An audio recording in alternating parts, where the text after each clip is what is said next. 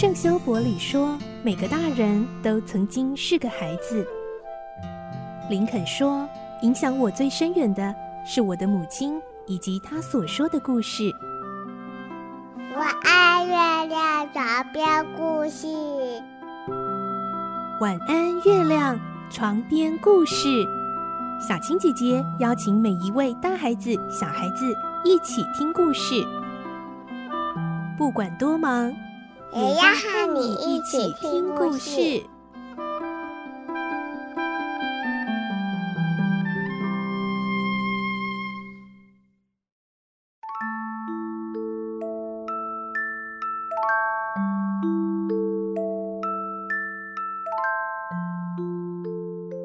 晚安，欢迎你和我们一起听故事。我是小青姐姐，今天是我们孤雏泪的精彩完结篇喽。我们会听到呢，一直对奥利弗十分疼爱的罗斯小姐，原来跟奥利弗有着不可思议的关系哦。而奥利弗一直挂念的好朋友迪克，他们会重逢吗？来听今天的故事。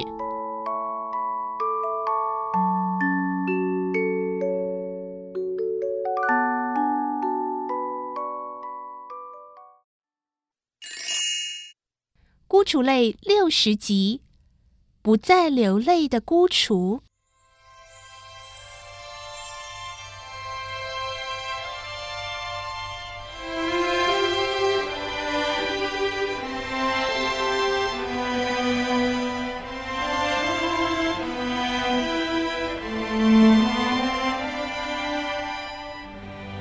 布朗洛深深的吸了一口气，准备说故事。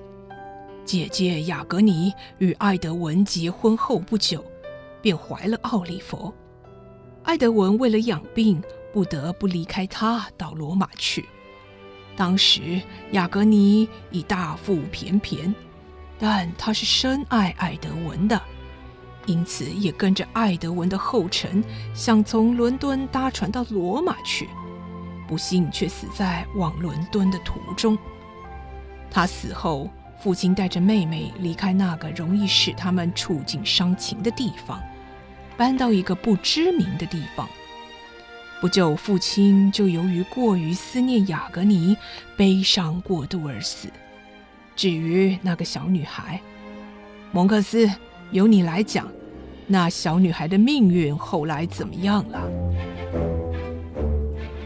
蒙克斯有气无力地说。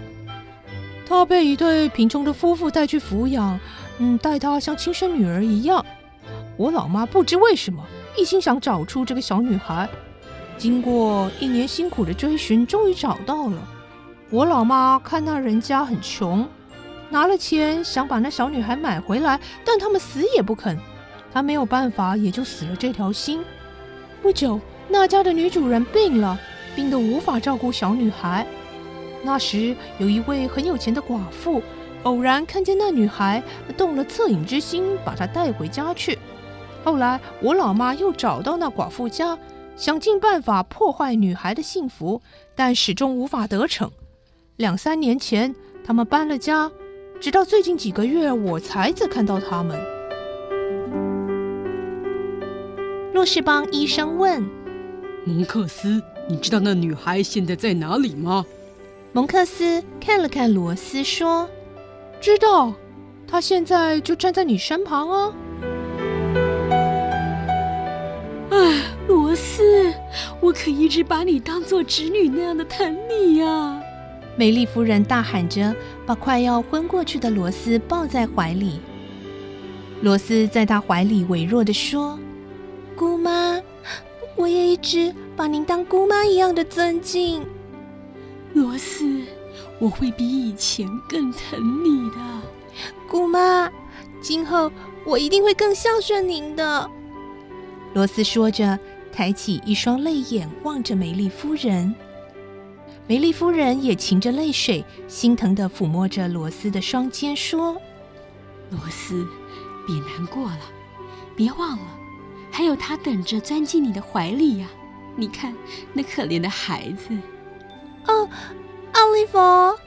罗斯奔了过去，紧紧搂住奥利弗，眼泪像绝了堤的海水淌下来。奥利弗钻进他怀里说：“姐姐，我亲爱的姐姐，我不想叫你阿姨，你一直是最疼我的姐姐。这场面太感人了，在场的每一个人看到这种情形，也都为他们一洒同情的泪水。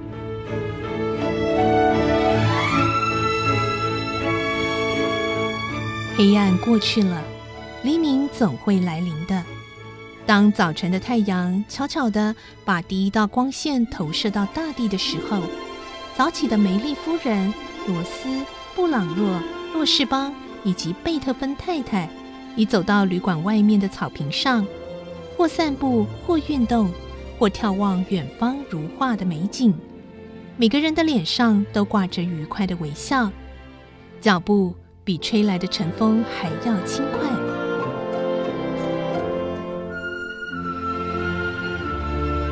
奥利弗，我可爱的孩子。美丽夫人瞧见奥利弗从外面远远地走来，立刻迎上前去。哎，一大早你到什么地方去了？为什么看起来这样伤心呢？迪克，迪克他……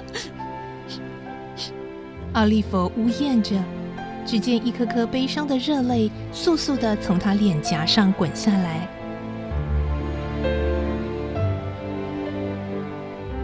这是一个令人失望的世界。天未亮，奥利弗便耐不住心底的冲动，起身到他出生的旧妓院，探望那位亲切、祥和、令他难忘的好朋友迪克。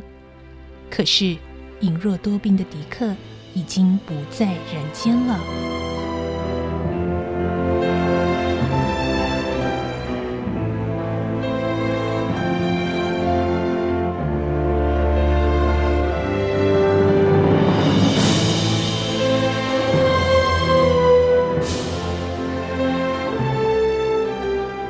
嗯狄更斯的作品《孤雏泪》这个故事我们说完了。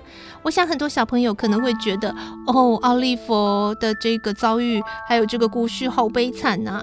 但是呢，在狄更斯所生存的那个年代，这个故事啊，真的是很多人的写照，包括狄更斯他自己哦。他的童年也是颠沛流离，小小年纪就做过很多童工苦工。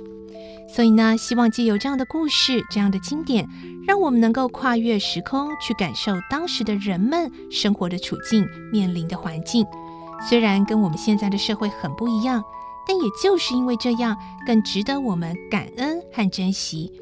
就像今天故事中所提到的，黑暗总会过去，黎明一定会来临。这样的精神是不分时空、永远的真理。希望我们都一起记在心里哦。明天星期五，我们要进行绘本时间，记得一起来听绘本故事。我是小青姐姐，祝你有个好梦，晚安，拜拜。小朋友要睡觉了，晚安。